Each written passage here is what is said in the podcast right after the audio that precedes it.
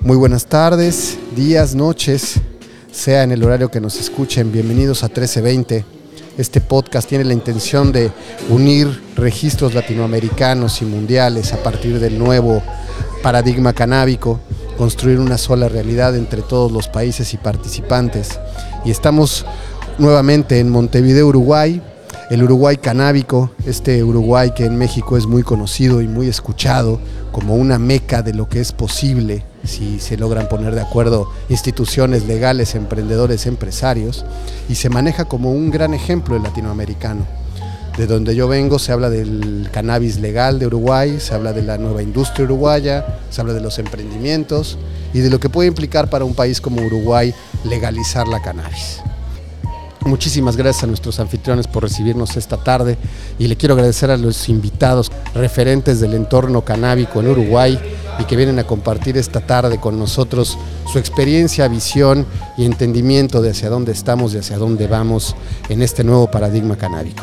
Sean bienvenidos todos. Está con nosotros Mercedes Ponce de León, la representante del Cannabis Business Hub del Uruguay. Mercedes, bienvenida. Buenas tardes. Muchas gracias. Gracias a todos.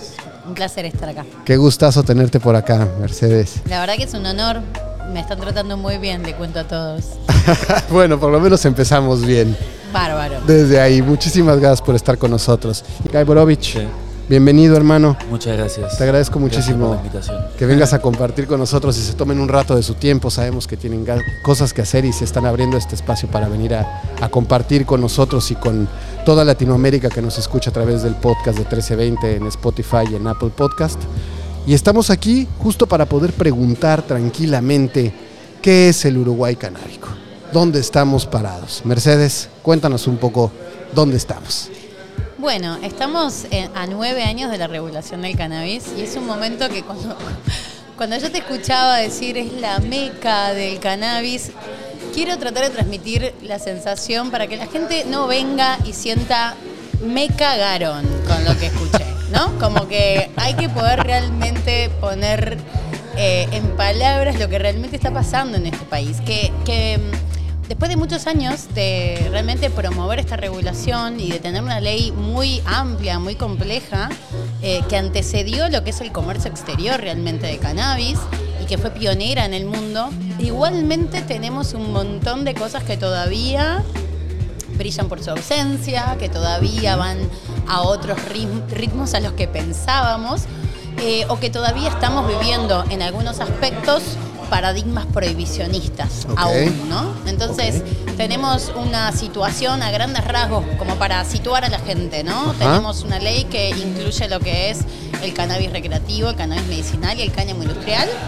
Ok. A nivel recreativo se habilitan tres vías de acceso de cannabis a los residentes uruguayos mayores de 18 años. Las tres vías implican un registro, pero podés adquirir tu cannabis o comprando en la farmacia o eh, teniendo, registrándote para pertenecer a un club canábico que tienen entre 15 y 45 miembros. Ok. O eh, autocultivando en tu casa hasta seis plantas hembras floridas. Perfecto. Eso dentro de lo que es el marco recreativo. Luego tenemos en lo que es cannabis medicinal, tenemos varias licencias que se entregaron por parte del Instituto de Regulación y Control del Cannabis, que es un instituto que se crea en el marco de la ley como para regular el mercado.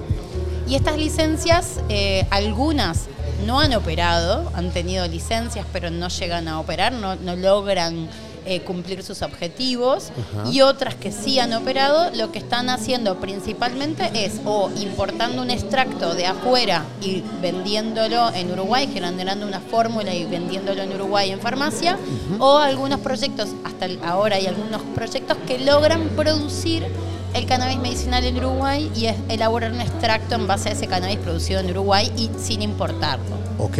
Igualmente esto está, eh, digamos, comenzando en estos últimos años. La primera licencia de cannabis medicinal se dio en el 2018, o sea que estamos en los primeros años, son procesos largos, todavía sin muchas evidencias científicas de alguna de las cosas y con una autoridad sanitaria un tanto resistente a ciertas aprobaciones o ciertas habilitaciones para viabilizar o facilitar la accesibilidad al cannabis medicinal para algunos pacientes. Entonces, en este marco, por ejemplo, comentar que tenemos una ley aprobada en el 2019 de accesibilidad al cannabis medicinal que hoy julio del 2022, junio en realidad estamos a pocos días de julio, todavía no fue regulada, o sea que todavía no se está implementando. No se puede todavía implementar. muchos pacientes no tienen accesibilidad a ese cannabis. La única vía de acceso es comprar estas fórmulas en farmacias que por lo general tienen un costo muy alto y que son fórmulas que tienen bajos contenidos, bajas concentraciones de CBD, que es el principio activo medicinal por excelencia para esta regulación, más allá que el THC también es medicinal y todos los cannabinoides pueden llegar a ser medicinales. La, la- principalmente se están vendiendo aceites no psicoactivos y con unas concentraciones muy bajas que para algunos tratamientos exige una compra de muchos de estos, entonces puede llegar a ser caro. Entonces lo que quiero plantear es que está activa la ley medicinal, pero sin embargo igual la accesibilidad a los pacientes todavía no es la deseada, digamos Ok. o la esperada en un marco como el que tenemos.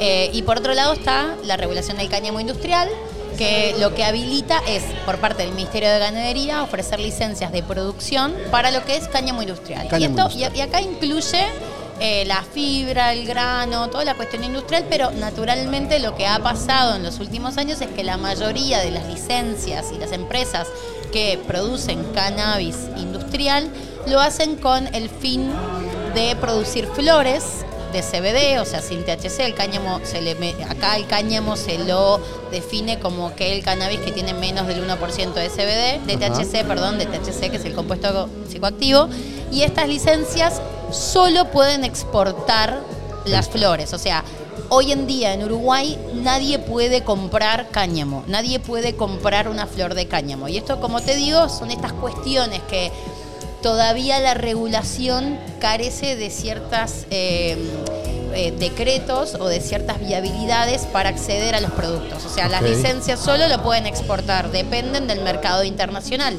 La ley, como dije antes, antecedió al mercado exterior, entonces hay muchas cosas que todavía generan incongruencias. Claro. Vos en Uruguay podés adquirir para el mercado recreativo flores de THC, pero no podés adquirir flores de CBD, por ejemplo, que no son psicoactivas. O sea, es medio ridículo. Claro. Estas flores, de hecho, se exportan a Suiza, la gran mayoría, donde en Suiza sí se consumen como de manera lúdica, como un sustituto al tabaco, como una flor. La flor de CBD. De flor de CBD. Y en Uruguay nadie puede comprar una flor de CBD.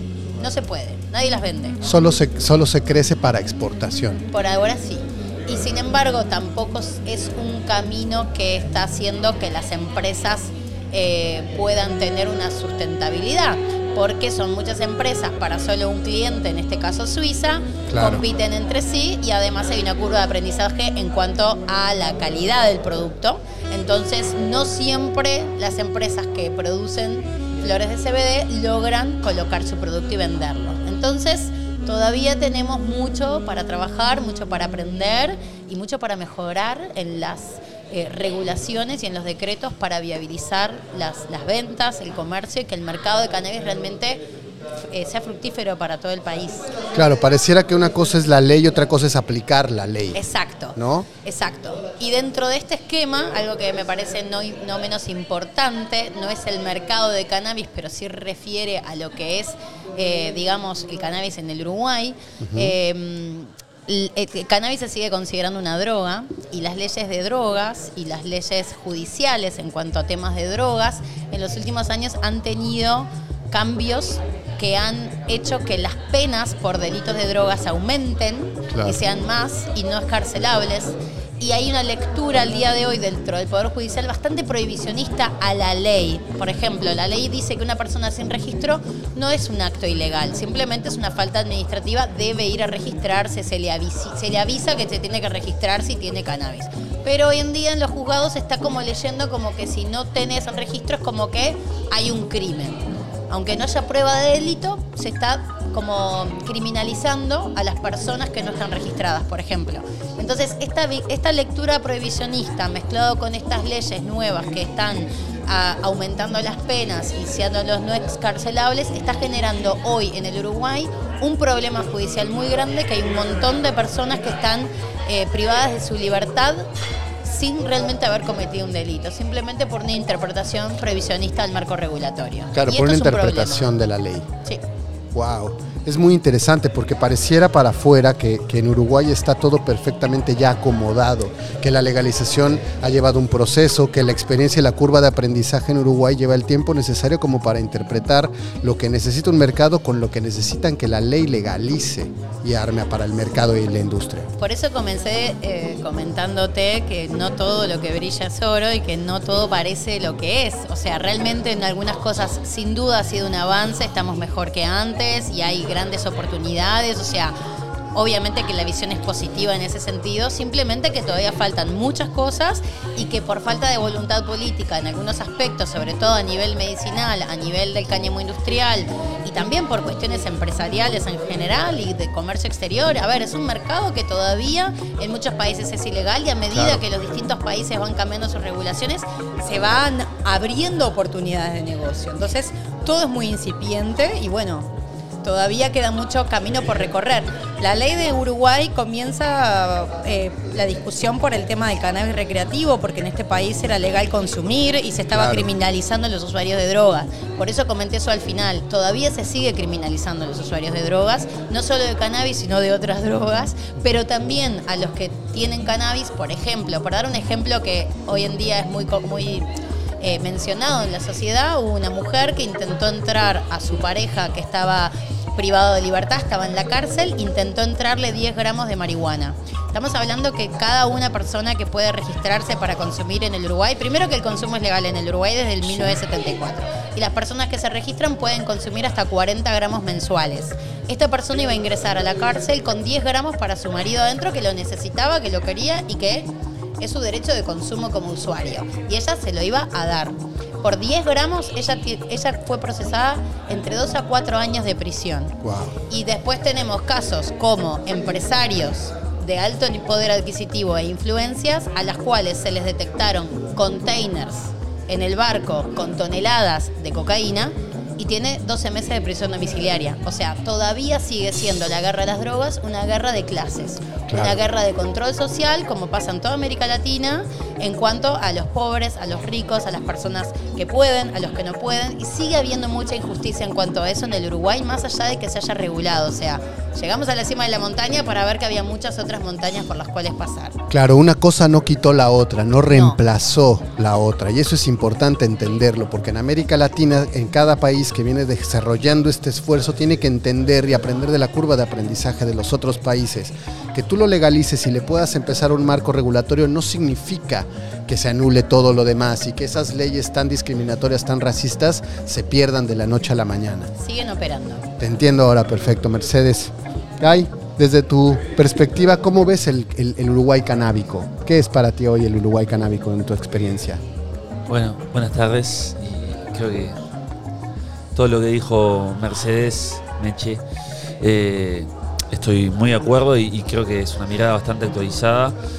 Eh, mi, perspectiva es que eh, tenemos por un lado un montón de ventajas, hay que, hay que sí reconocer lo que sí funciona y eso no es menor, a veces es lo que tiene cuando, cuando nos acostumbramos a un a un estado en el que tenemos bastantes beneficios, ¿no? de, poder acceder a buena calidad de, cannabis en, lo que es en lo recreativo principalmente, tanto como decía Meche, del autocultivo, a través del autocultivo, a través de los clubes, a través de la farmacia también, pero bueno, principalmente el autocultivo de los clubes como principal fuente de, cannabis de buena calidad eh, y a buen costo, cuando comparamos con otros países de la región y del mundo en realidad en Uruguay la gente puede acceder a muy buen, eh, buena calidad, a buen costo. A, buena calidad de flor. Sí, y cabe decir algo, ¿no? Es importante también para mí siempre recalcar que el concepto de cannabis o marihuana medicinal y o recreativa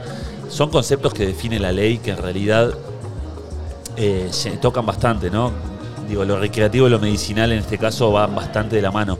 Lo medicinal, la ley en realidad lo interpreta como la calidad, ¿verdad? La calidad y el, y el porque una cosa es de uso medicinal, ¿no? Y otra cosa es de calidad, de calidad medicinal. Exactamente. Entonces, eh, cuando la ley se refiere a lo medicinal, en realidad, básicamente es una flor que contiene, digo, tiene las mismas características que una flor de uso recreativo, solo que pasa por un montón de procesos de calidad eh, que terminan, digamos, asegurando que no está contaminada, etcétera, etcétera. Lo cual es, es necesario.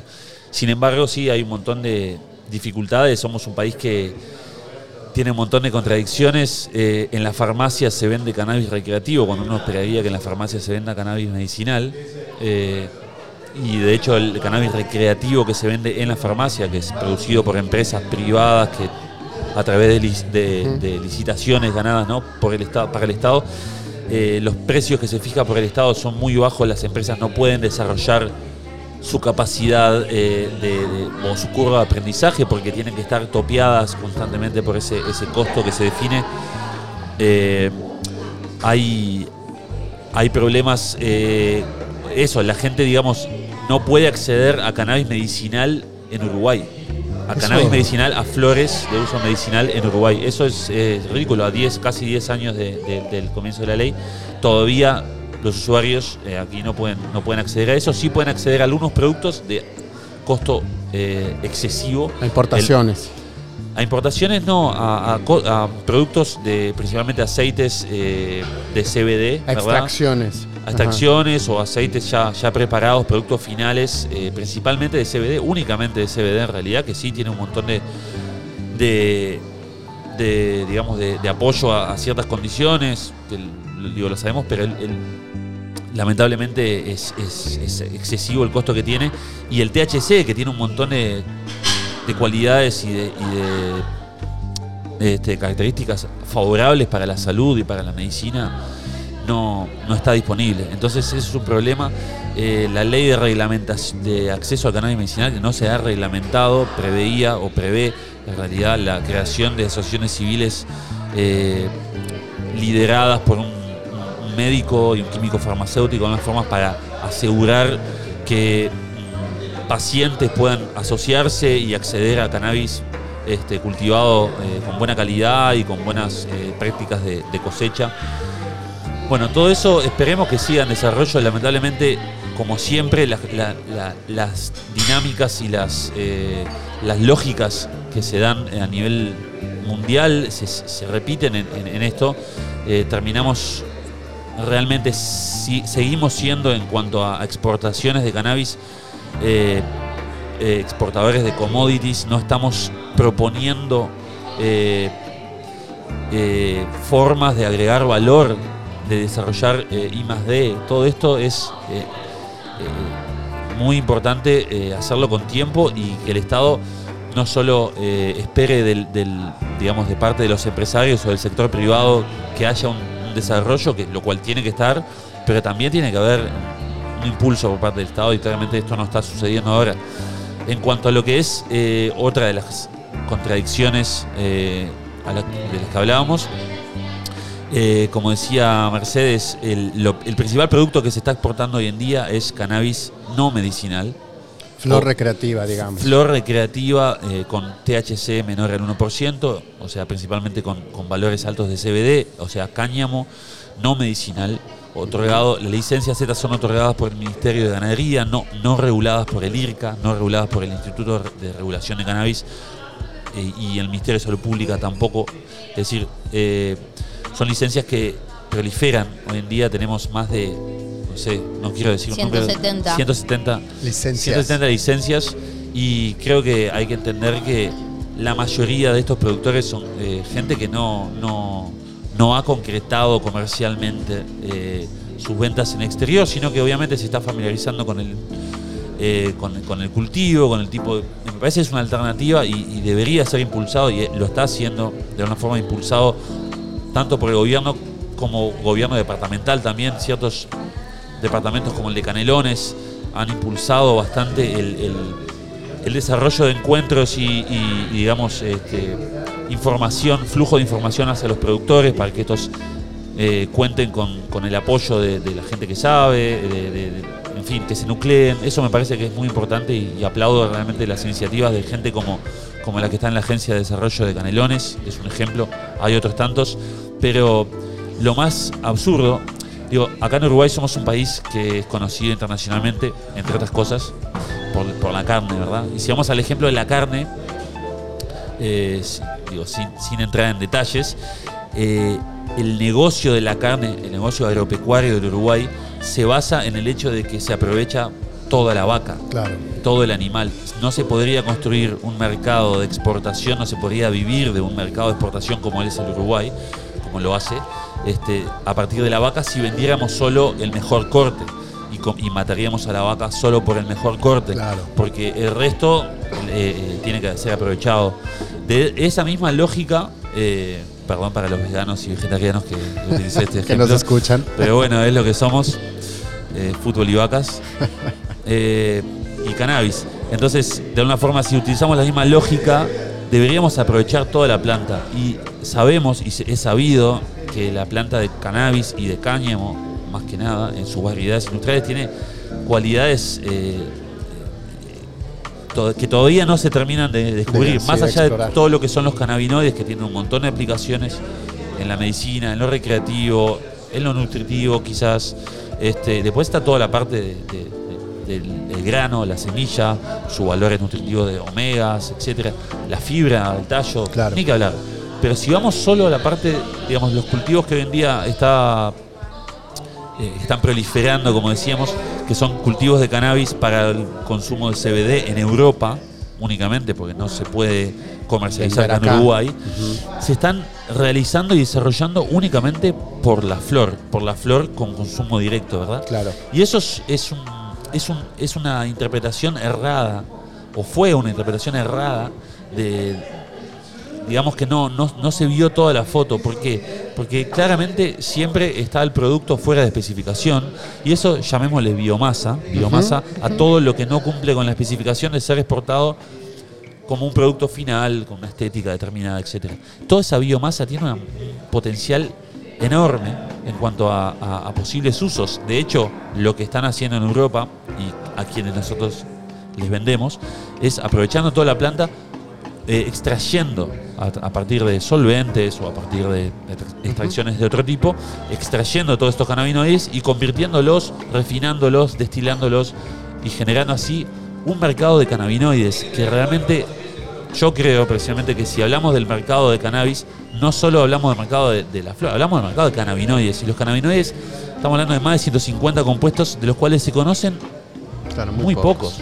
Es decir, se conocen en, en- en el día a día, se habla, yo te digo THC, me, me entendés, si sabes un poquito más CBD, ¿me entendés? Ya te digo CBG, CBN, HHC, hay isómeros, hay un montón de, de cannabinoides que tienen un montón de potencial. Perdón. Están sus equivalentes ácidos, digo, hay un montón, hay un montón por estudiar, hay un montón por investigar, en fin, y recién hoy, perdón, ayer, es un, dato interesante, recién ayer el Ministerio de Ganadería eh, presentó o anunció la presentación de los requisitos para una nueva licencia, después de varios años, para la posibilidad de industrializar cáñamo no medicinal. Es decir,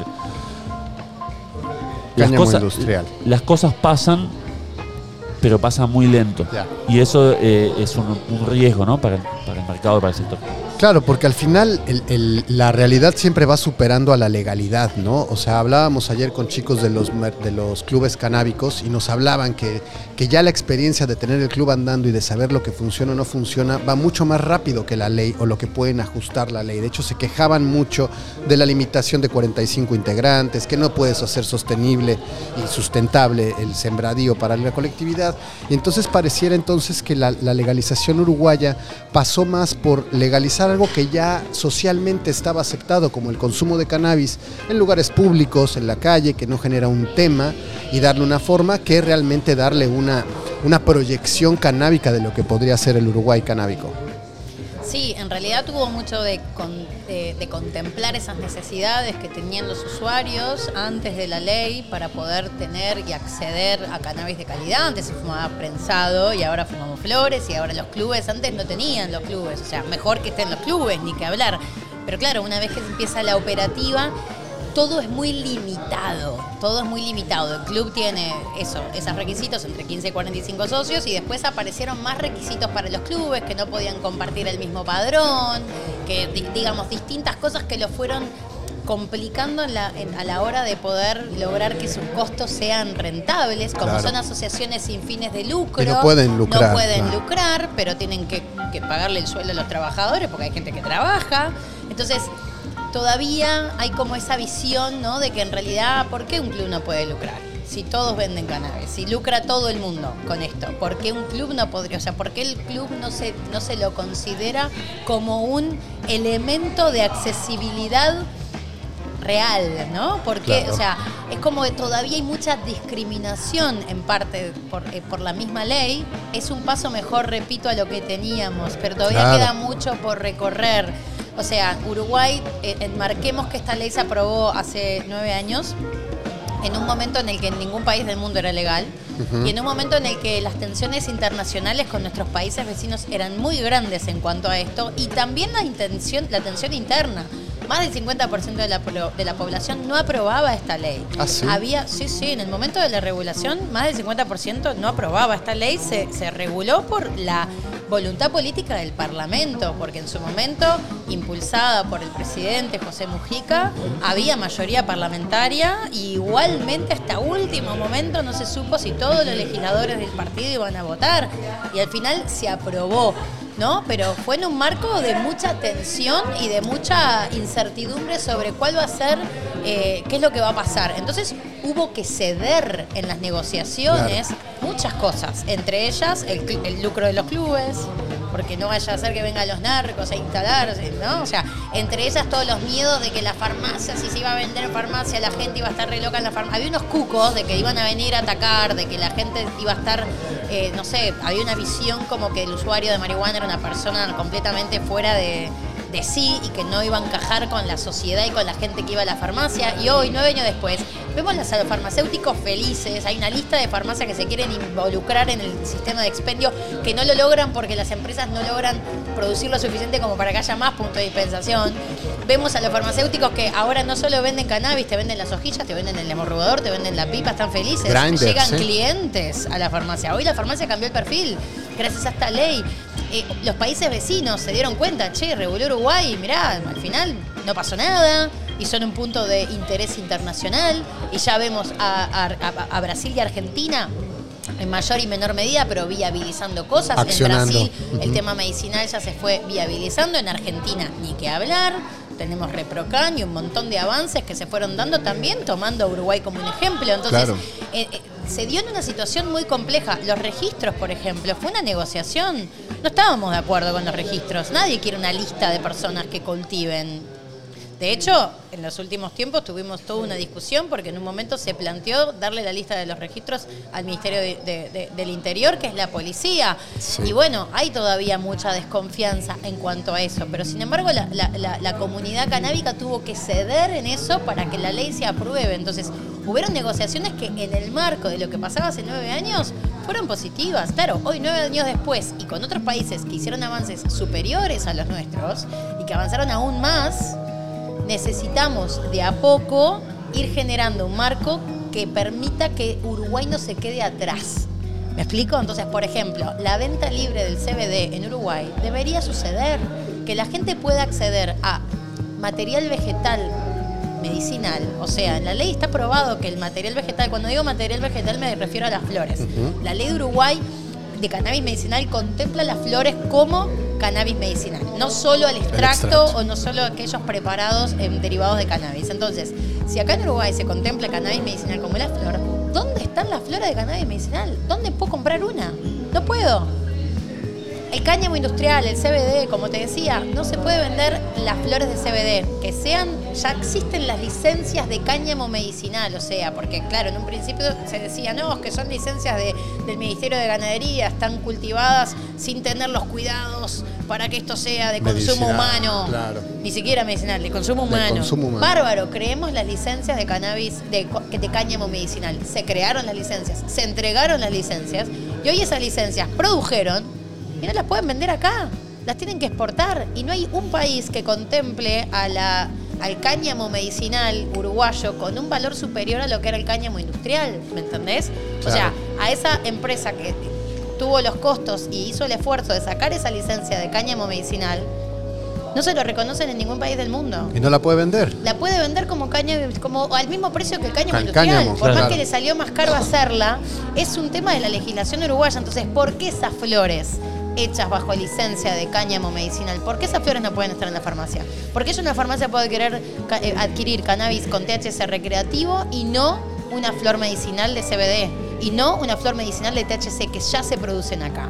Entonces, hay cuestiones que realmente ya están, no hay que hacer un cambio en la ley, no hay que tocar nada, hay que simplemente habilitarlas permitir que sucedan. Eso generaría un mercado interno, que no te digo que va a, mover la aguja del, del, mercado, porque Uruguay somos 3 millones, pero bueno, perdón, va sin duda a generarle una conversión a las empresas, una, posibilidad de facturación que hoy no la tienen. Claro, que hoy se quede el dinero fugado hacia el mercado negro como ha sido históricamente. Y que hablar, y que aparte, si la flor no es de, no es de psicoactiva, ah, ¿por qué no la podría comprar un turista? Por ejemplo, ¿no? Porque el turista no puede comprar acá porque no se puede registrar para el cannabis recreativo.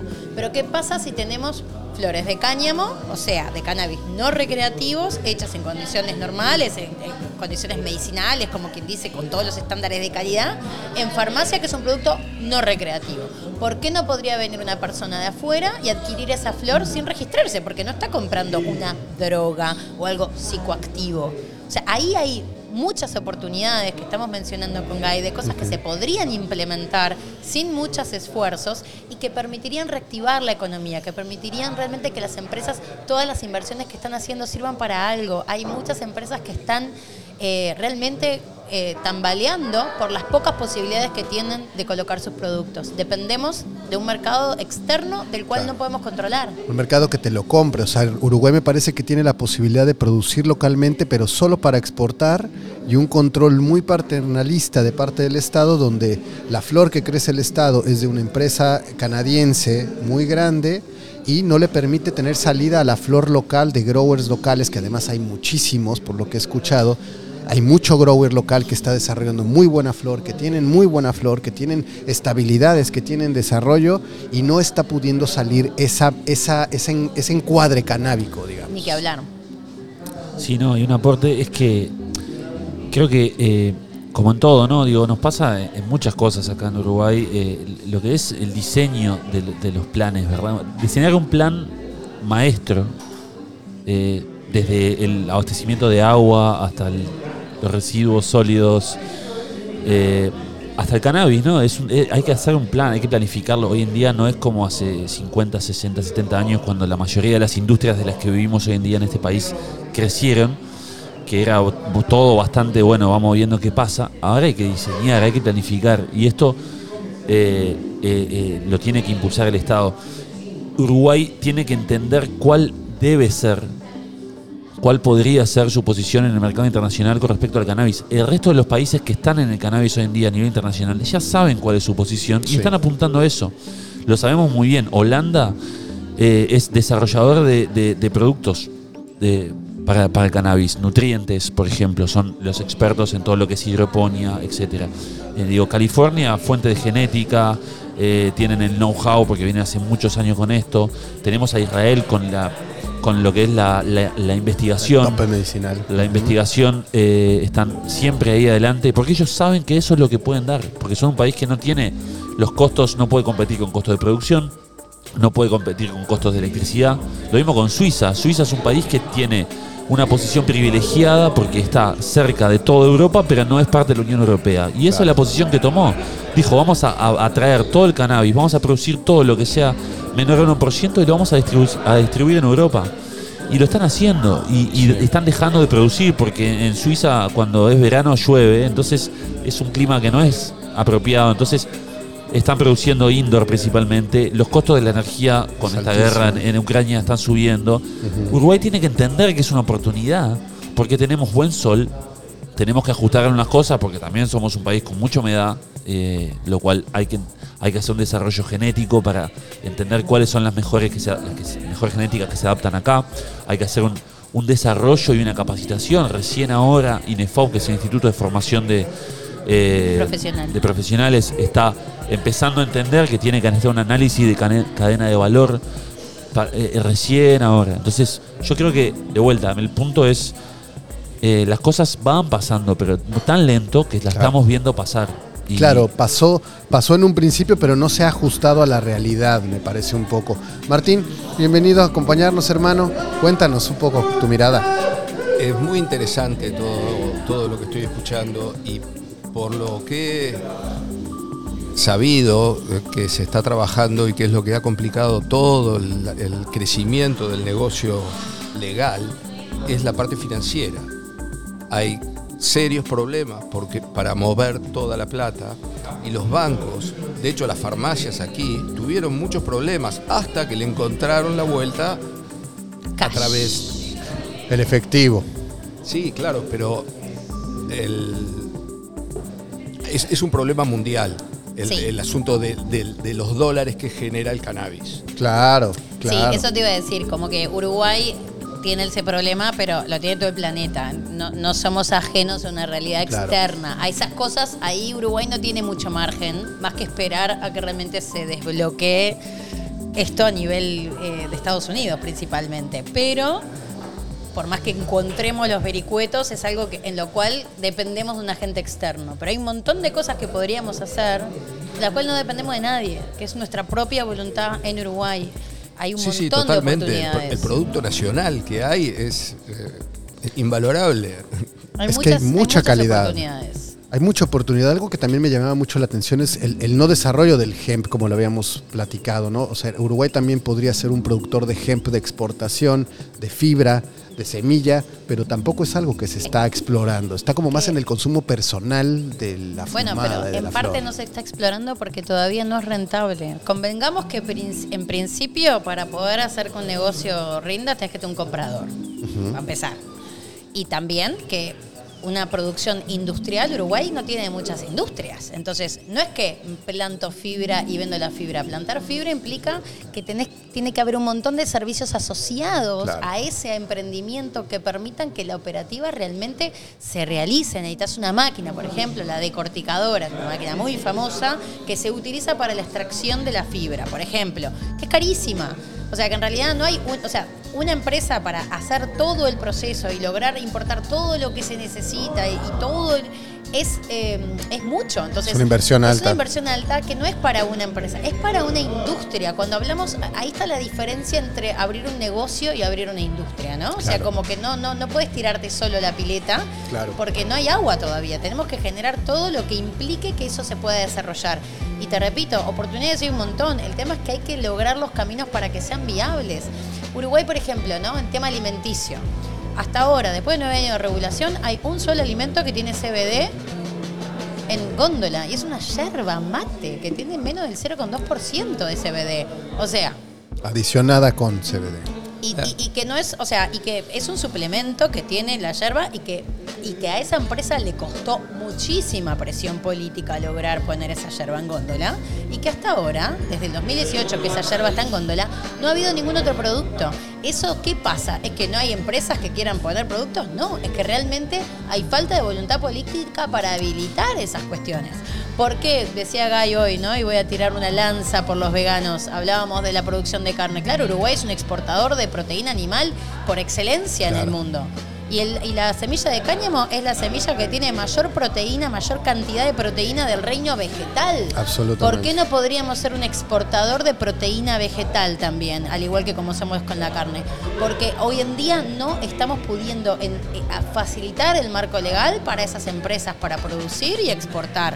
¿Por qué no le damos de comer a las vacas este cáñamo para mejorar nuestros cortes de carne incluso? Y que las vacas puedan ser grass-fed with cannabis. ¿Quién Claro. compraría ese corte en Europa? Yo me lo como en cualquier restaurante donde me lo propongan. Absolutamente. Digo, hay Y oportunidades un muchísimo, montón, sin muchísimo. duda. Cacho de carne Sin verde. duda. Imagínate, hay un montón de oportunidades que no se están pudiendo explorar, pero no porque no hay empresas que las quieran explorar, Eh, sino porque el camino es muy tortuoso. Sé de muy buena fuente que el Ministerio de Salud Animal, o digamos el Ministerio Veterinario, ¿Y ese Eh, ministerio dónde está? no, La dirección, es una, es la del es Dilave. una dirección de, Sí, sí, sí, del Ministerio de Ganadería. de- o de ganadería. Bueno, Sí, el Ministerio de. Ganadería, debe ser, sí, seguramente. Tiene. eh, ha rechazado licencias y productos eh, para animales con Claro. CBD. O sea, directamente los. eh, y, y muy buenos laboratorios, muy buenas industrias que, que- que fabrican otros productos, eh, que, fabrican de hecho ración. eh, les prohíben y no les aprueban ningún producto que tenga CBD, que tenga cannabinoides, ¿no? Claro, claro, parece. No, o sea, con estudios de abogados grandes presentando. Los tipos se cansaron, dijeron, bueno, no, si igual seguimos vendiendo comida. O sea, no, Sí, tampoco van a pasarse la vida insistiendo no, en algo que. Claro, claro, tienen otros productos. Bueno, no sale, no sale, pero gastaron mucha plata en abogados y en, y en propuestas y en proyectos y en cosas. Entonces- sanidad animal o. o- Podremos hablar entonces de, de- de que no es, no es una falta de voluntad, es una falta también de contexto, lo que decías. Cuando lo encaras como una empresa puede ser una, una empresa, una- un emprendimiento increíble, la inversión, pero cuando lo encaras como una, como una industria es mucho más viable, pero tampoco está la industria lista como para dar ese paso. ¿Hay una industria uruguaya canábica? Sí, hay. Sí hay. Hay una industria uruguaya canábica y hay de a poco cada vez más una industria de servicios asociados al cannabis. Que eso es lo que necesitamos también que crezca. Porque Claro. también la gente va al espejito de color del cannabis y en realidad hoy en día por ahí puede llegar a ser tanto más rentable generar un servicio que la industria necesite más que un proyecto industrial en sí. Claro, claro, un derivado de la planta que no necesariamente tenga que ver con la planta. No, cuando me refiero a un servicio asociado, me refiero a, por ejemplo, Ajá. la industria necesita de servicios. Por ejemplo, Ajá. logística, transporte, secaderos, donde secar.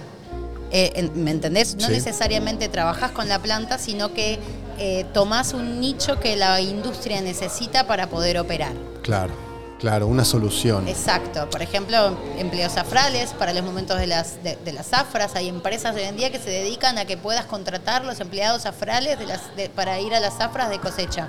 Y nadie toca el cannabis, solo los empleados. Y ese empleador que generó ese servicio, en realidad es un servicio a la industria. Pero él no tiene licencia, no tiene nada, solo ofrece un servicio a la industria. ¿Me explico? Claro, claro, claro, claro. Los, los satélites alrededor. Exacto. Mismo el desarrollo de genéticas eh, es algo que es cada vez más necesario y eso es un servicio, porque el, el- el- digamos, el, comprador, el cliente es, es el productor. Ahora, eh, hemos visto de todo, ¿no? Desde empresas eh, trayendo su propia genética y bueno, y pasó mucho, ¿no? Empresas que al principio hacen todo, ¿no? Tenés que vos encargarte de, de- de traer la semilla, de propagar la semilla, de no sé qué, no sé qué, después tenés que vos secar, después tenés que vos, vos cosechar antes, este, después secar, después envasar, después la logística, vos también tenés que exportar, después vos tenés que viajar a Suiza a ver Para quién lo vende. A ver si Para consigues ver que te si- la a ver compre. si lo vende y, y decís, ¿en qué momento termina esto? Claro. Y te digo porque me pasó. Entonces, eh, creo que eso quizás es un poco natural del mercado emergente, pero es cada vez más necesario, ¿no? Este, y ahora, bueno, estamos viviendo un, un momento en el que hay, por un lado, un poco de incertidumbre a nivel de mercado, porque en menos de un año el precio cayó a la mitad en lo que tiene que ver con CBD, ¿verdad? En Europa, que es nuestro principal cliente. Claro. Y eso dejó a todo el mundo bastante desconcertado. Por otro lado, hay cada vez más una exigencia de THC. Entonces las empresas que estaban todas mirando a CBD ahora dicen, bueno, y ahora capaz que tenemos que...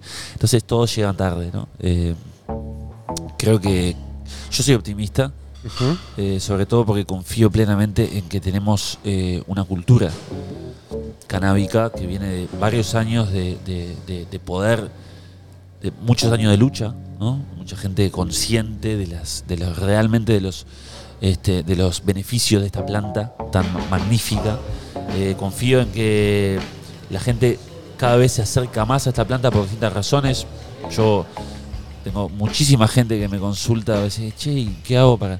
Digo, mira, yo no soy médico, consulta con un médico primero, pero hay muchísima información disponible, hay que saber siempre seleccionar, ¿no? Pero hay mucha información disponible y siempre este, este, el ensayo de error es lo mejor, pero mucha gente accediendo, de todas las generaciones, accediendo a distintos usos del cannabis, no solo fumado, sino en forma de aceites, en forma de cremas también, deportistas acercándose a que cremas con alto contenido de THC, por ejemplo, tienen excelentes beneficios, CBD también. Este, hay de todo. Digo, yo no soy partidario de, de- que el cannabis lo cura todo y bueno, no sé, bueno, en otros países, digo, no soy en contra de ese tipo de industria, ojo, pero digo, como siempre, ¿no? Digo, te venden una botellita con agua con CBD y bueno, ahí es personal, ¿no? Digo, yo confío en, en que la- la- el potencial real no está ahí. Pero creo que eso también tiene que ser parte, digo. Claro. ¿Por qué no? Digo, si vivimos, vivimos en un mercado libre, ¿no? Entre comillas, este, donde cada uno puede proponer lo que quiera mientras cumpla con la ley. ¿Por qué no también, no? Acceder a, a comestibles, este, con todo lo que es la semilla de grano que decía Meche, digo, barras de, cereal, digo, ¿por qué no? Estamos perdiéndonos una, gran, eh, una gran fiesta. Claro, y además el- el proceso, ¿no? Yo escuchaba la semana pasada la iniciativa de ley que entraba para la venta de cannabis a los, a los extranjeros, ¿no? Porque además pues, el Uruguay y Montevideo particularmente ti- es la puerta de entrada y salida, hay mucho turismo. ¿Cómo se ve eso acá realmente? ¿Se ve como un proyecto viable que se pueda sostener? Se ve como un proyecto viable que se pueda sostener. Lo único que últimamente estas campañas parecen ser más de comunicación para atraer turistas a que lleguen a Uruguay, más que realmente ejecutarlo. Como te decía hoy, eso con un decreto se ejecute, mañana los turistas están todos comprando si quieren. Pero no hay un decreto y por ende por ahora es solo una movida de prensa, que lo que hace es que los turistas lleguen más desconcertados que antes y se le tenga que decir acá que no. Claro. Entonces, está todo bien con que por la prensa salga que el turismo se va a habilitar, pero la realidad es que hace dos años que se está hablando de que el turismo se va a habilitar y acá no se habilitó. Y con un decreto se habilita. Entonces, lo mismo, cuando asumió este nuevo gobierno, mismo antes el gobierno anterior, estamos impulsando el negocio del cannabis, vengan inversores.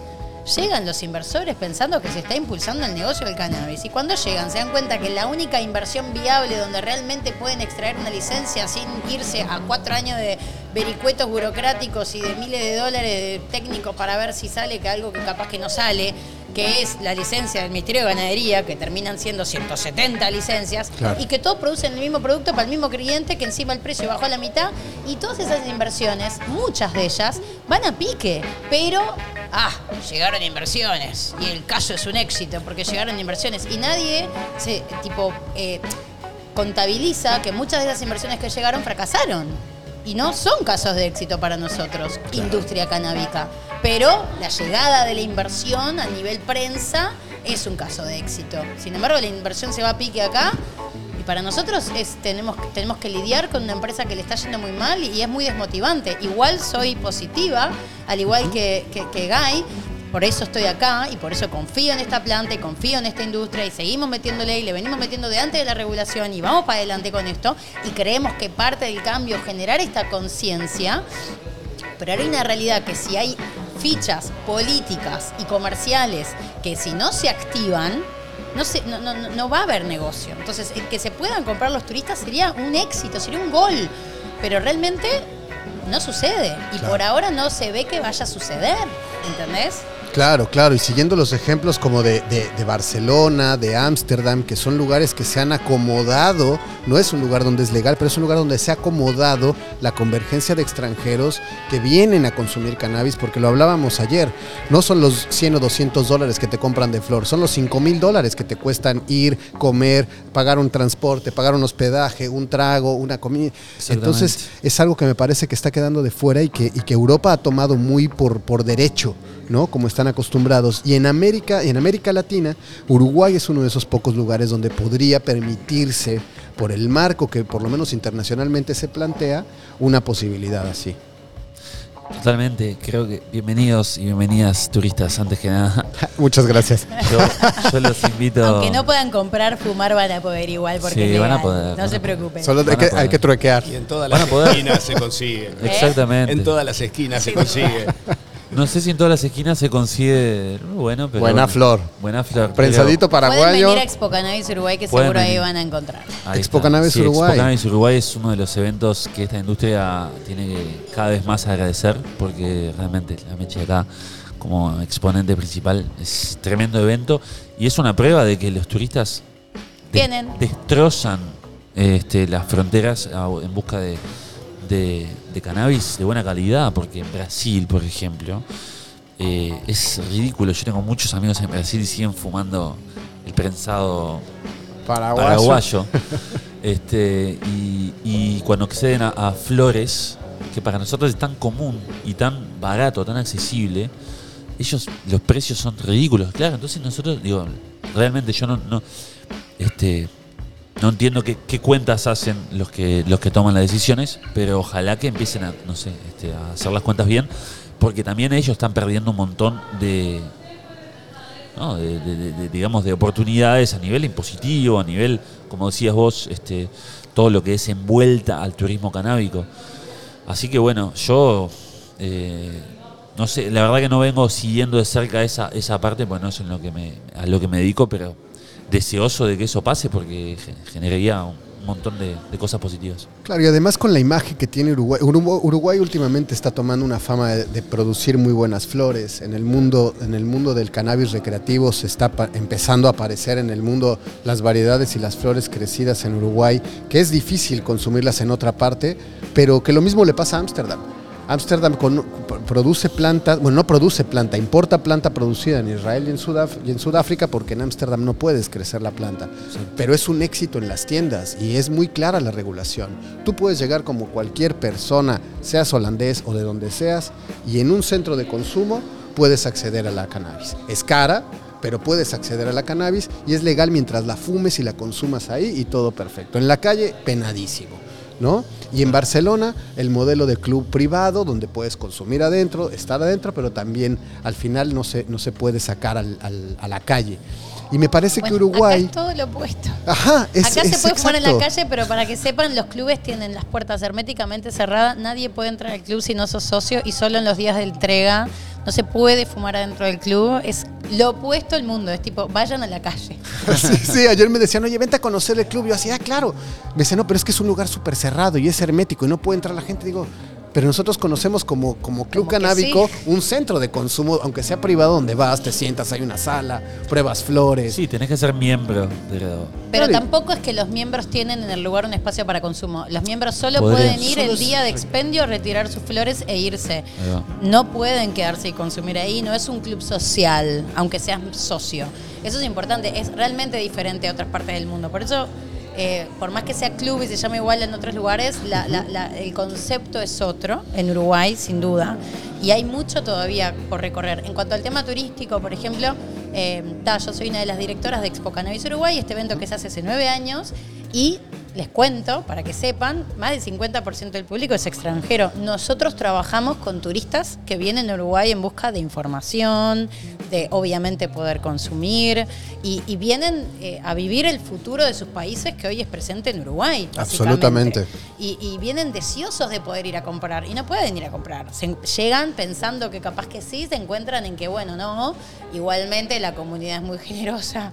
Y to- o sea, y Te cae del cielo. Sigue, sí, totalmente, pero, pero digo, imagínate ahí en esto que sucede, si hubiera un marco legal para que estas personas no tengan que poner en riesgo su vida. De hecho, Uruguay, para que sepan todos, tiene por ley se ocupa de la seguridad de sus turistas, tiene garantizada la seguridad de los turistas por ley. O sea que en realidad tiene Uruguay, el Estado uruguayo, garantizada la seguridad de los turistas que llegan y después los desprotege en su derecho de consumir, en su derecho de ir a comprar y los obliga a cometer un delito Claro. para poder acceder a lo que ellos vienen a buscar, que todos los demás uruguayos mayores de 18 años pueden acceder. Entonces, realmente hay una incongruencia ahí y realmente sería ideal que eso se viabilice porque cambiaría la ecuación. Absolutamente, yo lo estoy viviendo en primera persona en esta búsqueda de respuestas y de, y de referentes canábicos, Y de porque y de flores y de extractos y de porque al final, miren, yo vengo de México, entonces para mí es como de alguna manera estar en el futuro,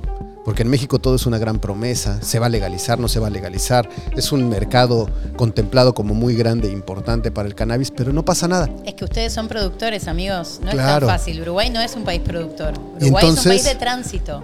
Exacto, y Ustedes entonces son productores. El, el armado siempre va a partir por experiencias externas. El armado de Canadá está inspirado en el armado uruguayo.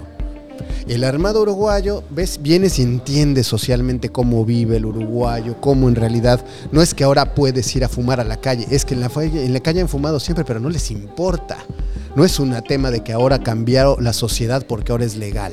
No, la en realidad la ley se acostumbró, se acopló a algo que en la normalidad de la calle uruguaya ya, ya existía, que es a nadie le importa si te fumas un porro Sí. o te tomas una cerveza o un vino en una banca. Y ahí es donde cómo se interpreta en México un país con narcotráfico, desigualdad, inseguridad, ¿Cómo podemos tomar esa inspiración uruguaya para llevarla a esa realidad? Porque es político. Sin duda que es político. Si uno va para atrás, Entonces- follow the money, ¿por qué, se re- ¿por qué se prohibió el cannabis? No fue por el THC, fue por el cáñamo industrial y el lobby político económico en Estados Unidos de la industria del algodón. O sea, Claro. hay razones económicas, hay intereses de por medio. Y después el petróleo vino. Sí, a ver, Yo creo hoy- que fueron muchas cosas, pero. Muchas cosas. Empezó con el tema del algodón Sí, porque sí. fue el, el punto clave, pero hoy en día, conociendo las aplicaciones que tiene cannabis y después de 80 años de prohibición, estamos hablando de una fuente de energía renovable, de bioplástico, de eh, comida, de, o sea, casi todas las necesidades básicas del hombre, abrigo, para hacerse ropa, comida, proteína. Te limpia los cursos de agua con la fitorremediación de las raíces, o sea que te purifica el agua.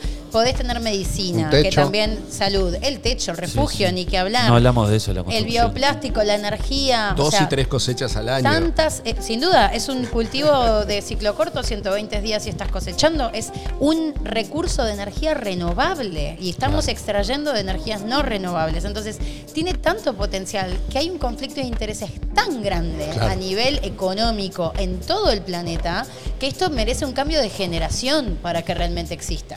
Es muy difícil y por eso lo mencionaba hoy en Uruguay, por más que haya 10 años de regulación, seguimos con las mentes prohibicionistas en los puestos de poder trancando el desarrollo de este sector. Y, no solo en Uruguay, a nivel global, incluso lo que pasa en Europa es clave. Les voy a tirar un par de datos para que para que quede el registro de, de- de cómo está la industria hoy, ¿tá? Porque ya que los tengo, se los tiro. Por favor. Eh, desde, desde la plataforma de negocios que tenemos, que se llama Cannabis Business Hub, que la mencionabas, hacemos varios encuentros B2B, tratamos de promover y dinamizar los negocios dentro de cannabis en Uruguay. Ok. Entonces, contarles que hasta el día de hoy, como mencionábamos, existen 170 licencias activas de cáñamo industrial, no cannabis medicinal o recreativo, sino lo parte del cáñamo, de las cuales hay cinco que son de comercialización. Y en la zafra de, de este año, del 2021-2022, las zafras son a dos años porque cae el, el verano nuestro esa, en, en- en el cambio de año, digamos, gregoriano, se sembraron 230 lugares en Uruguay, que abarcaron más o menos unas 322 hectáreas a cielo abierto y unos 93.879 metros cuadrados de invernáculos. O sea, crecieron mucho más los invernáculos de lo que eran en otros años porque es mejor calidad y se valora más ese producto. Igualmente, más allá de eso, de enero a mayo de este año se van exportando unos 300 mil dólares. Y para que tengan el dato, en el año pasado se exportaron 2,67 millones de dólares. O sea que en la mitad de este año vamos 300 mil. Con suerte llegamos al millón de dólares. O sea, para que tengan una idea de que la industria del cáñamo hoy en día, por más que por más que haya florecido, no está logrando en el comercio exterior ser un- tener un crecimiento y una rentabilidad.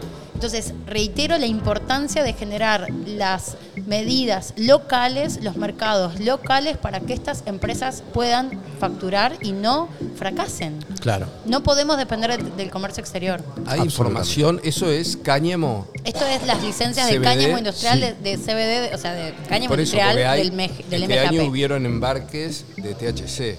Sí, bueno, Sí. el THC también, hay una hay una Sí. sola empresa que está vendiendo THC y lo exporta a Israel, que es la única empresa, el único Lo- país, que lo- junto con Alemania, que pueden importarlo. Pero eh, no, es importante también un detalle no menor que esos números, eh, si bien reflejan claramente el mensaje que está transmitiendo eh, Mercedes, en realidad son mentirosos, porque esas exportaciones eh, son principalmente en números de empresas que tienen su sede en Uruguay y su sede en el país importador, en este caso Suiza. Por lo tanto, es un ficto en realidad. Eso. Claro, es es decir, la, la empresa suiza. se autoimporta a un precio que después se registra como importación, pero en realidad es mucho menos. Es Claro, decir, son ellos mismos. son ellos Sí, mismos hay que algunas que sí, otras que no, pero hay algunas otras que, sí, hay otras que no, pero digo, por lo menos, te diría que por lo menos el 50% de esos números en realidad son Las mismas empresas. eh, la misma empresa, o sea que ese material está en Suiza en stock, ojalá se venda, pero todavía no se ha vendido probablemente y bueno. Y si se vende, no vamos a tener registro nosotros en Uruguay de eso, porque No, ya es una venta en Suiza. Ya Acá lo que en importa es la exportación. Exacto. Claro, esa flor ya salió y está cumpliendo su proceso en el globo. No, es y muy Suiza interesante. porque- Seguramente lo que hace, como con todos los productos que tiene, igual que Japón, es agregarle tecnología a lo que, a lo que compra. ¿no? Tecnología y marketing. Eh, Sí, la gran Sí. mayor- la- el, el valor agregado de las flores queda en Suiza, por un poco lo que decía Guy. O sea, Suiza tiene una posición estratégica, porque no está en la comunidad europea, entonces puede poner el nivel de THC donde quiera y lo puso en 1%, que hasta ahora para cáñamo, repito, cáñamo se considera las flores de menos de 1% de THC y 1% es como el tope máximo. Uruguay tiene ese tope y Suiza también. Al no estar en la comunidad europea, eh, comunidad europea puede. ¿Qué pasa? La comunidad europea y Estados Unidos ahí ya tienen 0,3, 0,2. Acá en Uruguay no hay variedades, muchas, que puedan producir un cannabis con esas cantidades de THC. Entonces las empresas están obligadas, no las pueden exportar a Europa, no la pueden exportar a Estados Unidos, están obligadas a exportársela a Suiza. En Suiza lo que sucede es que Suiza compra las flores y se hace un proceso de remediación o de lavaje, donde por medio de tecnología, como decía Martín, reducen la cantidad de THC para, como decía Guy, después venderlo en Europa. Y lo venden por un precio mucho más alto. Evidentemente lo compran a un precio en Uruguay a 1%, hacen esta remediación y lo exportan a precios mucho más altos. Entonces el productor uruguayo recibe un precio que en realidad no termina siendo el precio final y el valor agregado queda en Suiza. Entonces por eso hoy en día, lo que mencionaba Guy, que el Ministerio de Ganadería está sacando los requisitos para que haya empresas en el Uruguay para que puedan hacer este proceso de remediación acá y que las, empresas que producen cáñamo con más de 1% de THC puedan exportarlo ya con valores menores de THC y así poder, ojalá, conquistar mercados europeos, mercados eh, con valores menores y que permitamos, nos permitan vender a mejores precios y tener mayor competitividad. Absolutamente, porque además en Europa, ahora que Alemania está comprando toda la cannabis europea y que tiene todo el desarrollo, pues se le abre una puerta a América Latina, porque América Latina va a ser muy difícil que venda sus flores en América Latina o sus productos, ¿no? Parece que el mercado europeo, los mercados asiáticos van a ser los mercados más interesantes para estas nuevas industrias, además de los mercados locales, ¿no? Porque creo que es algo importante de recalcar. La cannabis le brinda la oportunidad a las, a las empresas locales de reactivarse, es como, como esta nueva materia prima. ¿No? Entonces, si la, si la industria y el contexto no está listo para ese desarrollo, pues sí acabas funcionando de mano de obra para el desarrollo tecnológico europeo. ¿no? Sí, sí, por supuesto. Y es una oportunidad también para, ojalá se pueda romper un poco la lógica eh, del sur y el norte, ¿no? Del sur siempre vendiéndole al norte, bajo las certificaciones desarrolladas por eh, los países del norte, con los equipamientos desarrollados por los países del norte. Eh, y, bueno, e, eso es lo que viene pasando siempre, ¿no? Digo, desde la existencia del colonialismo. Entonces, creo que es una oportunidad teniendo grandes, tenemos know-how, tenemos capacidad de producción, tenemos eh, información, capacidad de investigación. Grandes países consumidores como Brasil que ya están consumiendo, ya tienen una ley que les permite acceder a los pacientes por uso compasivo, cannabis. Es, está todo, todo dado. Argentina regulando todo. Chile también. México, ojalá. ¿Por qué tenemos que seguir haciendo todo bajo la lógica de los países europeos que bienvenidos ellos obviamente al mercado, pero nosotros estamos acá y tenemos la posibilidad de, hacer nuestro propio juego, ¿no? Absolutamente, eso es algo que hemos venido hablando en 1320, que es el nuevo paradigma, la nueva realidad que se está construyendo a nivel global. Está acompañada por una semilla como todos los movimientos y las grandes civilizaciones históricas de la Tierra. Ha sido el maíz, ha sido el trigo, ha sido la soja, y en este momento de una crisis global, aparece una solución global de una planta que se da en todo el planeta, me parece, menos en la tundra, y eso porque es complicado darse cualquier cosa, pero la cannabis viene a, habilitar esas posibilidades. Esa posibilidad, como bien lo decía Mercedes, de recuperar localmente el tema del alimento, el vestido y el techo. Empecemos como por sustentar las partes básicas y después de ahí se viene desarrollando lo que ya cada quien viene desarrollando. Y la cannabis nos da la oportunidad, yo siempre digo que es una, planta resiliente y democrática porque nos da la misma oportunidad a todos a todos en donde estemos, dependiendo la, la, capacidad de refinamiento que le podamos brindar a la planta. Ya lo dijo Walt Whitman, ¿no? Creo que hablaba de cannabis. ¿Cuál era? El, pasto crece igual para todos. Yo también creo que habla de cannabis. Grass. Eh, grass is grass, ¿no? Greener grass. Oigan, chicos, muchísimas gracias. La verdad está muy interesante la charla. A mí me permite tener una, una, una visión un poco más amplia porque mi misión es poder encontrar los referentes internacionales para las soluciones locales en mi país. México tiene una posición geográfica privilegiada, un clima privilegiado, pero también tenemos la, la- la- la- la- la mala suerte y la buena suerte de estar al lado de Estados Unidos y Canadá. Y eso condiciona el rol de productor del backyard, ¿no? Nos, no- nos vuelve a poner en esa parte donde no, tú produces la planta, me la vendes, yo refino, le hago marketing, te la pago en pesos y me la compras en dólares. Y es como la oportunidad de zafar de esa, de esa lógica, de ese pensamiento cartesiano europeo por una nueva historia americana donde, porque acá en Uruguay yo sé que es muy diferente, pero México tiene 50 millones de personas en una calidad de pobreza económica como se ve, y la cannabis y el cáñamo puede ser una solución para eso que es indispensable y después hablar de un desarrollo social, tecnológico, eh, económico y de emprendimientos. Pero también hay que tomar en cuenta que hay comunidades donde sembrar leche como la leche de hemp puede ser la diferencia entre una, infancia nutrida y una infancia desnutrida.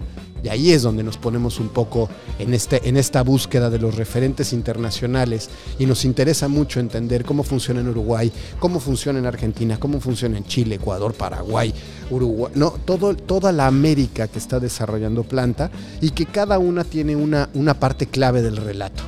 Cada una tiene un, proceso único y ese proceso único es, es reproducible, es imitable y comparte la curva de aprendizaje que en lo canábico es importante, porque América Latina, por la condición natural que tiene, no le da para que cada país tenga una curva de aprendizaje de 10, 15 años, porque no lo puede soportar. Es un negocio caro el de la cannabis, es una industria cara, requiere mucha inversión, mucha tecnología, y si América Latina puede compartir a través de estos encuentros como el que Mercedes representa y, y la- y las reuniones empresariales que se están gestando, pues también se puede compartir la posibilidad de encontrar soluciones sociales, ambientales y ecológicas para las realidades que hoy está enfrentando el mundo, ¿no? Ni que hablar. Totalmente. Esta planta tiene medioambientalmente, en esto, en esto de ubicarla en el día de hoy, cómo estamos hoy a nivel global y la necesidad que tenemos de justamente aprovechar esta planta que durante 80 años fue prohibida y tiene un gran potencial para ayudar a la humanidad hoy a encontrar en ella potencial para poder sustituir algunas de las eh, industrias que más complican los niveles medioambientales ¿no? del planeta. Por ejemplo, en Uruguay tenemos un problema a veces con la contaminación de agua y es legal el cáñamo. El cáñamo plantado como barrera sanitaria en las cuencas de los ríos podría ayudar a purificar eh, las afluentes de agua que alimentan las aguas de, de- de- de las ciudades, por ejemplo. Y esto puede pasar en todos lados. La biomasa que genera la planta reconstruye el suelo. Incluso, por ejemplo, es un cultivo excelente para hacerlo como cultivo rotatorio de los cultivos de soja, que son cultivos que degradan muchísimo la tierra. Y bueno, ya que no podemos extraer, extraditar la soja, por lo menos rotemos los cultivos en el momento en el que la soja no se puede cultivar, la cannabis sí se puede cultivar. Por ejemplo, ¿no? Y de ahí miles de oportunidades que tenemos para generar aplicaciones a nivel industrial. Esta planta realmente tiene un montón de, de cosas que necesitamos aprovechar y hace falta información. Claro. Por eso honro este espacio y todos los espacios que tienen que ver con eh, diseminar información consciente en cuanto a las potencialidades de esta planta, porque bueno, es lo que nos hace libres la información. Hasta ahora vivíamos en un mundo que la tenía prohibida y era mucho por en base a mucha ignorancia. Claro. Los temas drogas es un tema tabú y los temas tabú son como agujeros negros en la sociedad donde la ignorancia reina y entonces el poder político, económico y social puede hacer lo que sea y nos maneja y se utiliza la guerra a las drogas, que es un gran fracaso, como una herramienta de dominación político-económica. Entonces, ¿por qué no habilitar más de este tipo de espacios que generen más conciencia, más información para que realmente estas plantas sagradas, la mayoría de las drogas vienen y nacen de plantas sagradas, Claro. como la mama coca, eh, con todo lo que implica, y no es que esté defendiendo a la cocaína, sino a la planta de coca, Claro. y todo el potencial beneficioso que puede llegar a tener para la salud y que no lo estamos pudiendo aprovechar por ese estigma. Lo mismo con la planta de cannabis, ¿no? Como realmente traer a la luz estos temas del tabú, traer a la luz la posibilidad que la planta trae para poder mejorar algunos aspectos de las industrias a nivel global que permitan un mejor trato con la tierra, ¿no? En su conjunto. Pero yo, yo creo en eso, digo, mi mensaje es ojalá podamos seguir preguntando y seguir investigando y aprendiendo, ¿no? Que es, es lo más importante, la humildad de, que tanto nosotros que tenemos nueve años de, una ley de cannabis y, quizás nos conocen en el mundo por ser eh, muy progresistas con, por, la aprobación de esta ley, no sabemos nada y tenemos mucho para aprender y tenemos mucho para aprender de los que sí saben que, tampoco saben. Así que eso. Que no pare la pregunta. Exactamente. Guy, muchísimas gracias por acompañarnos. Te agradezco muchísimo que hayas venido y que nos compartas esta, esta, esta mirada y tu tiempo con nosotros y todos los que te escuchan. Mercedes, muchísimas gracias por estar aquí. Sabemos el, el tiempo que es justo, pero te quiero agradecer por venir a compartir toda esta mirada bueno, gracias a vos, Paco. La verdad que un honor estar acá y hermoso, hermoso el espacio y lo que estás haciendo. Te felicito. Gracias a todo el lugar acá. El otro Mercat que la verdad que me sorprendió, no lo conocía y quedé fascinada con todo. Eh, y bueno, nos vemos sin duda en el Cannabis Business Hub, que es ahora en julio, la Expo Cannabis, que es en diciembre. Todos aquellos que quieran saber algo, lo que sea, pueden comunicarse con nosotros y son más que bienvenidos a llegar. Y bueno, en esto de visionar el futuro, Em, quiero, quiero hacerme la cabeza con que eh, ojalá realmente eh, podamos, eh, como hablaba, sacar este tema del tabú y sacar el tema de las drogas del tabú, reconocernos, reconocer y honrar a estas plantas que, sagradas. Y realmente visiono así como un fin del prohibicionismo, como un mercado regulado de todas las drogas eh, visiono la planta de cannabis como una oportunidad para realmente absorber de ella un gran aprendizaje que ella trae de generosidad y de abundancia. Es una planta muy generosa y muy abundante y ojalá podamos realmente aprovechar al máximo el potencial que tiene porque es una mega oportunidad para cambiar esquemas en nuestro planeta que nos permitan estar en más en armonía con el medio ambiente y por ende con nosotros mismos. Absolutamente. Es por mi parte es todo. Les quiero agradecer muchísimo que nos hayan prestado su atención y su oreja y que sigan interesados en conocer esta realidad latinoamericana que viene construyendo un nuevo paradigma hacia una nueva realidad femenina y canábica alrededor del mundo. Mi nombre es Paco Moreno y seguiré compartiendo esta experiencia desde Uruguay, desde el Uruguay canábico, para todos ustedes en pos de encontrar las respuestas que todos venimos preguntándonos y haciendo buenas tardes, noches donde estén y buenos humos. Hasta luego.